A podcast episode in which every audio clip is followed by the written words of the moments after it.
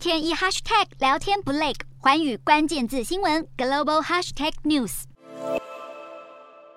斯里兰卡因经济崩溃爆发大规模示威抗议，前总统拉贾帕克萨更是在请辞前就辗转逃到新加坡。有人权团体已经向新加坡检察总长提起刑事告诉。呼吁新国当局针对拉贾帕克萨多年前在斯里兰卡内战期间侵害人权的做法，将他逮捕。拉贾帕克萨以及新加坡检察总长都没有对此做出回应。不过，有新加坡法学专家指出，新加坡法院可以就战争罪。种族灭绝、酷刑指控等进行审理，但非万不得已，新加坡法院不会援引这种管辖权。而随着新总统维克瑞米辛赫上任后，斯里兰卡爆发的大规模抗议也逐渐落幕。但这位新任总统作风强硬，在宣誓就任后不到二十四小时，就展开对总统府秘书处和周边地区清场的军事行动。当时他甚至还没有任命内阁。斯里兰卡民众对新任总统相当不满，包括西方政府、联合国以及人权团体都谴责威克瑞米辛赫以暴力手段对付抗议民众。而有不具名的警方官员指出，总统府准备好从二十五号起恢复运作。他也向媒体透露，鉴识专家已经进入总统府，针对抗议人士造成的毁损进行采证。